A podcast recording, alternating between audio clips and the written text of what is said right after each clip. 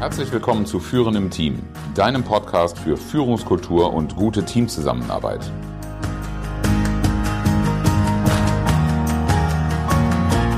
Mein Name ist Oliver Bayer. Ich helfe Teams, ihre Zusammenarbeit zu stärken und Erfolge zu feiern, ohne Verantwortung abzuschieben.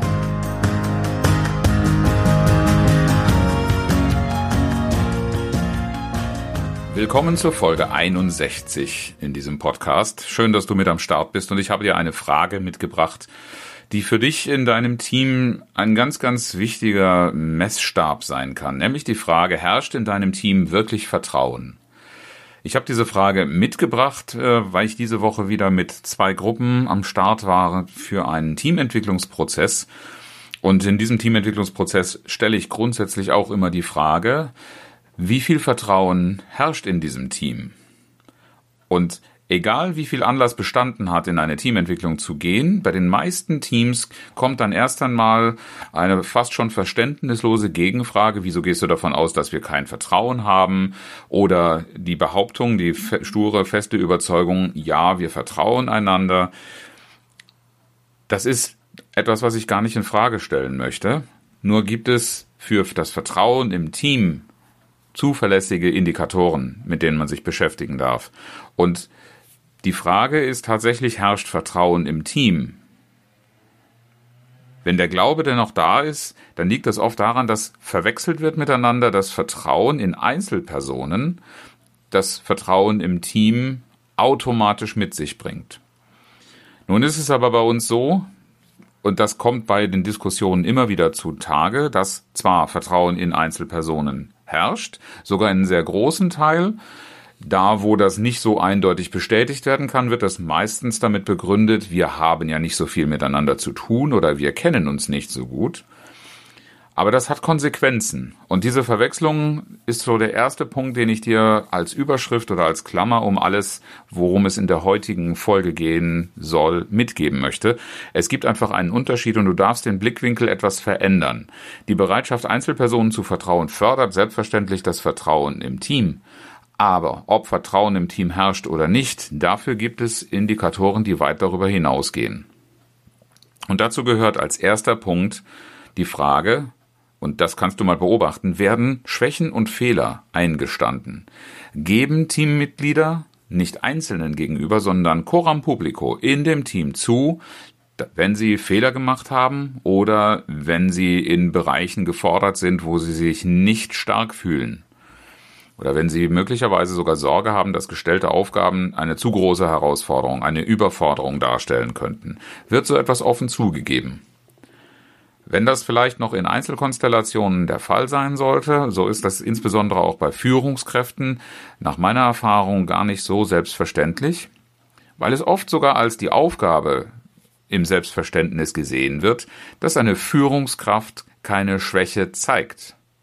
Das ist durchaus ein früher sehr verbreitetes Bild gewesen, aber wenn du dir mal vor Augen führst, vor welchen Menschen hast du besonderen Respekt, dann hat das meistens was damit zu tun, dass diese Person auch nicht nur im stillen Kämmerlein, sondern darauf angesprochen vor Publikum durchaus zugeben kann, wo eigene Schwächen bestehen, Unzulänglichkeiten oder wo man selbst auch mal Fehler gemacht hat. Und das Natürlich umso vertrauensvoller, je initiativer das Ganze erfolgt. Also, wenn ich erst darauf angesprochen werden muss, dann ist das schon die schwächere Variante. Aber prüfe mal, wie selbstverständlich ist es in deiner Umgebung, in deinem Team, dass Schwächen und Fehler vor allen anderen aktiv angesprochen oder zumindest eingestanden werden. Das zweite Merkmal, was du prüfen kannst, das bezieht sich auf das Thema Hilfe. Die meisten Teams, mit denen ich spreche, sagen vollen, von vollen Brustton der Überzeugung, und ich bin überzeugt, das ist auch ehrlich, wir sind total hilfsbereit. Auch die anderen sind total hilfsbereit. Das finde ich erstmal toll, diese Gewissheit, dass man, wenn man eine Frage hat, wenn man Hilfe benötigt, dass man die auch bekommt. Der Messpunkt oder der Messstab für Vertrauen setzt aber da an, ob diese Hilfe auch abgefordert wird. Denn für viele bedeutet das Bitten um Hilfe das, was wir schon im ersten Prüfpunkt hatten, das Eingestehen einer Schwäche. Ich brauche Hilfe ist in vielen Köpfen gleichbedeutend mit ich bin hilfsbedürftig, ich bin schwach und so zeige ich mich nicht so gerne. Egal wie die Denkmuster dahinter sind, mach dir mal die Freude, den Spaß und beobachte, wie oft um Hilfe gebeten wird. Und zwar auch das wieder nicht nur in Einzelkonstellationen, sondern in einer offenen Teamrunde zum Beispiel. Der dritte Messpunkt für Vertrauen im Team, das ist nach meiner Beobachtung oft ein sehr heikler Punkt, ist nämlich die Frage, ob Fragen und Beiträge zum eigenen Zuständigkeitsbereich, zur eigenen Verantwortung von anderen, also untereinander, akzeptiert werden.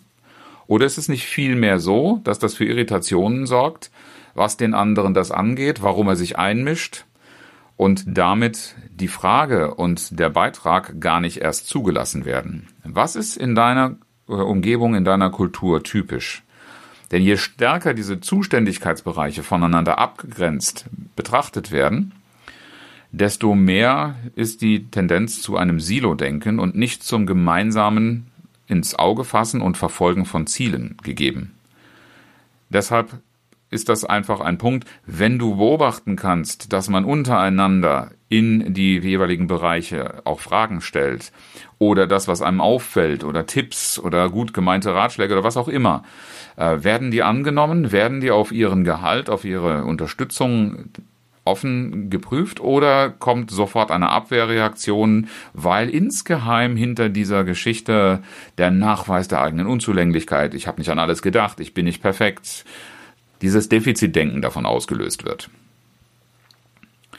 Merkmal Nummer vier für die Frage, ob es wirklich Vertrauen in deinem Team gibt, ob da Vertrauen herrscht, ist, wenn irgendetwas nicht verstanden wird. Wie ist die erste Reaktion? Gibt es die positiven Grundeinnahmen?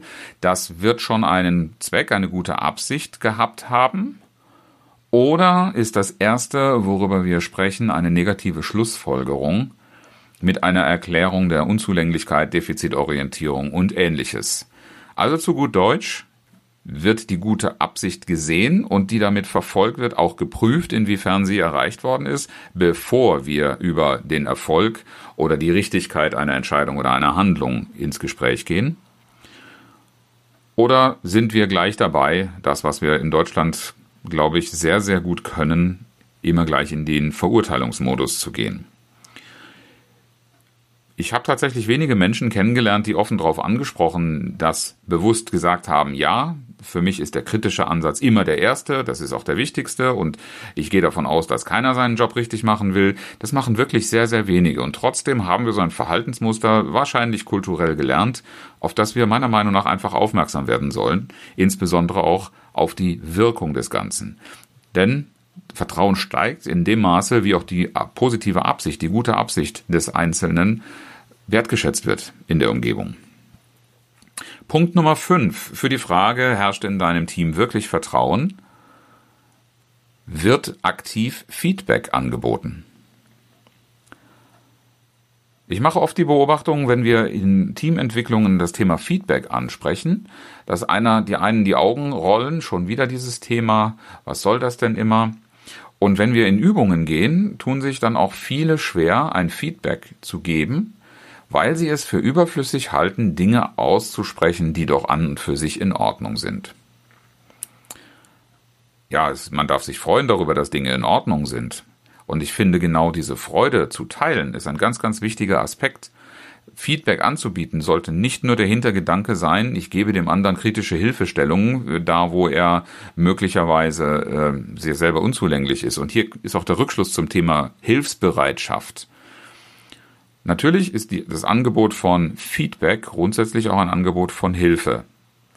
Die Frage, ob es angenommen, ob es gefragt ist, die hatten wir nämlich vorher schon mal mit der Frage um Hilfe äh, oder des Bitten um Hilfe angesprochen.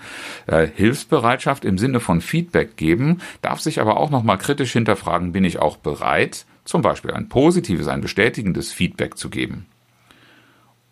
Und insbesondere in Teams, in denen festzustellen ist, dass das Vertrauen nicht sehr ausgeprägt ist, beobachte ich immer wieder, dass die Bereitschaft, Feedback zu geben, gar nicht ausgeprägt hoch vorhanden ist. Weil ein Feedback zu geben, das kritisch ist, allzu schnell im kritischen Hals landet und damit als Angriff interpretiert wird. Und genau dieses Denken signalisiert mir ja, da herrscht gar kein Vertrauen in der Arena des Teams. Punkt Nummer 6. Wie leicht werden Entschuldigungen akzeptiert? Was ist das Problem mit Akzeptanz von Entschuldigungen? Doch meistens, dass derjenige, der eine Entschuldigung erwartet oder braucht, der Geschädigte eines Fehlers ist. Es ist ein Vertrauensschaden entstanden, es ist in irgendeiner Form etwas ausgelöst worden, was denjenigen, der eine Entschuldigung braucht, belastet. Und so die, das Maß des Vertrauens, wie ernst meint es ein Team eigentlich? Geht es wirklich allen um ein bestmögliches Ergebnis als Team? Kommt natürlich auch damit zum Ausdruck, ob ich bereit bin, meinem Kollegen, meinen Teammitgliedern oder vielleicht auch mehreren schnell zu vergeben, die Entschuldigung also zu akzeptieren. Oder brauche ich erst eine gewisse Zeit, bis ich wirklich glauben kann, dass das ernst gemeint wird? Und wenn diese Fragestellung beherrschend ist oder wenn die eine Rolle spielt, ist das ein Anzeichen dafür, dass im Thema Vertrauen noch deutlich Luft nach oben ist. Ich weiß nicht, ob du das kennst, aber jemand, der sich entschuldigt, da wirst du wahrscheinlich selbst aus der Lebenserfahrung, aus dem, was du kennengelernt hast und erlebt hast, dir erst überlegen, ob diese Entschuldigung wohl ernst gemeint ist und ob du auch bereit bist, demjenigen zu verzeihen und einen positiven Blick wieder auf diese Person zu richten. Wenn wir tief verletzt sind, fällt das oft schwer. Und diese Verletzungen müssen deshalb auch zur Sprache gebracht und aufgearbeitet werden, wenn man ernsthaft als High Potential, als High Performance Team wirklich schlagkräftig, erfolgreich, innovativ oder was auch immer dein Team an Leistungsfähigkeit zeigen muss, sein will. Punkt Nummer sieben. Gibt es eine Wertschätzung der Fähigkeiten anderer? Hier ist nochmal ein Punkt, der schon in einigen vorherigen Punkten aus zum Ausdruck gekommen ist, ganz explizit angesprochen. Wenn wir über die Teammitglieder nachdenken, wenn wir die Teammitglieder anderen vorstellen, zum Beispiel wenn jemand neu ins Team kommt, wie ist die Vorstellungsrunde? Reden wir darüber, was jeder Einzelne mit seinen Fähigkeiten zum Gesamterfolg des Teams beiträgt? Oder erzählen wir vielleicht witzige Geschichten über Fails, anstatt darüber zu reden, wie ist die Aufgabenverteilung und worin liegen die Qualitäten darin? Die Art und Weise, wie wir übereinander sprechen, habe ich in den letzten Tagen des Öfteren in Social Media Posts äh, aufgegriffen. Und hier an dieser Stelle darfst du das mal kritisch für dich prüfen, aber insbesondere reden wir nicht nur davon, ob du deinem Team vertraust, wenn die Frage gestellt wird, herrscht in deinem Team wirklich Vertrauen, sondern da geht es darum, wie ist der Umgang miteinander geprägt haben die Mitglieder des Teams wirklich Vertrauen darein, dass dieses Team an einem gemeinsamen Ziel arbeitet, darin erfolgreich werden kann und will? Oder muss genau an diesem Vertrauen noch gearbeitet werden? Und das ist tatsächlich mehr als nur das, was wir so im Zwischenmenschlichen, im Eins zu eins unter dem Thema Vertrauen zusammenfassen. Nochmal als Zusammenfassung am Schluss. Die sieben Punkte, an denen du messen kannst, die sieben Merkmale, wie hoch das Vertrauensniveau in deinem Team wirklich ist. Erstens, werden Schwächen und Fehler aktiv eingestanden. Zweitens, bitten die Teammitglieder aktiv um Hilfe. Drittens, werden Fragen und Beiträge zum eigenen Zuständigkeits- und Verantwortungsbereich untereinander akzeptiert und aufgenommen. Viertens, gibt es positive Grundannahmen übereinander, bevor negative Schlussfolgerungen gezogen werden. Fünftens, wird Feedback angeboten. Sechstens, wie leicht werden Entschuldigungen akzeptiert? Und siebtens, schätzen die Teammitglieder die Fähigkeiten anderer? Wenn diese Fragen für dich noch nicht so ganz klare Antworten hervorbringen, oder wenn dich die Frage interessiert und dein Blick darauf, wie viel Teamvertrauen tatsächlich bei euch vorhanden ist, dann lade ich dich ein in meine Sprechstunde. Die erste Sprechstunde mit mir ist kostenlos eine Dreiviertelstunde biete ich an, um gemeinsam draufzuschauen, wie ist deine Teamsituation und gegebenenfalls, wenn du da einen Veränderungswunsch hast, ob und wie ich dir dabei helfen kann. Den Link findest du wie immer in den Show Notes. Auch zum Abschluss dieser Episode habe ich dir ein inspirierendes Zitat mitgebracht, diesmal von dem amerikanischen Schriftsteller und Journalisten Henry Louis Mencken. Vertrauen ist das Gefühl, einem Menschen sogar dann glauben zu können, wenn man weiß, dass man an seiner Stelle lügen würde.